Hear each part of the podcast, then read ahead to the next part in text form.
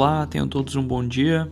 Aqui quem fala é Daniel Boss, da Gerência de Assuntos Econômicos e de Investimentos do Banrisul, e vamos para mais um Morning Call. A terça foi de queda nas bolsas asiáticas. Enquanto isso, os futuros de Wall Street permanecem estáveis e os mercados europeus operam majoritariamente em alta. A semana reflete a preocupação com a variante Delta da Covid-19 considerada altamente infecciosa, gerando cautela aos investidores.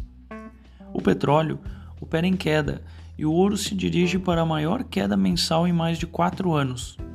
Os estoques globais devem fechar seu quinto avanço trimestral em meio à aceleração na vacinação pelo mundo, o que impulsionou a recuperação econômica, mas gerou preocupação sobre o aumento das pressões sobre os preços e a retirada das medidas de estímulos por parte dos bancos centrais.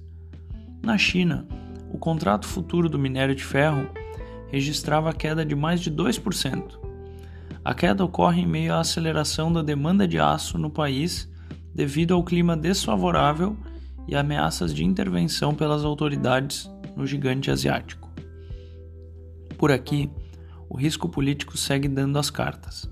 A chamada prática do orçamento secreto pode ter sido utilizada em ao menos três ministérios pelo governo federal. Documentos estão sendo analisados pelo TCU. A Corte julgará nesta quarta-feira, dia 30, as contas do governo no exercício de 2020. Ainda no destaque, a ANEL se reúne para definir o valor do reajuste nas bandeiras tarifárias. A partir de julho, será aplicada a bandeira tarifária vermelha patamar 2, a mais cara. Segundo reportagem do jornal O Estado de São Paulo, a Agência Nacional de Energia Elétrica calcula que a taxa referente à bandeira nível 2 deverá subir dos atuais R$ 6,24 para R$ 12,00 a cada 100 kWh. Vamos ao fechamento. O dólar fechou a segunda aos R$ 4,92, queda de 0,19%. O Ibovespa fechou 127.429 pontos, alta de 0,14%. O S&P 500 fechou aos 4.291 pontos, uma alta de 0,23%. O DI futuro para janeiro de 2022, o juro curto, registrou queda de 6 pontos base, a 5,63%.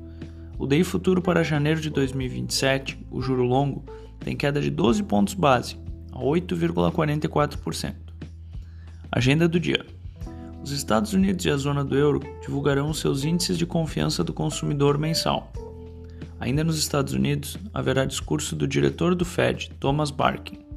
Na China, o PMI industrial vem a público. No Brasil, será divulgado o IGPM mensal e o índice de preços ao produtor mensal e anual. Tenham todos um ótimo dia. Até mais!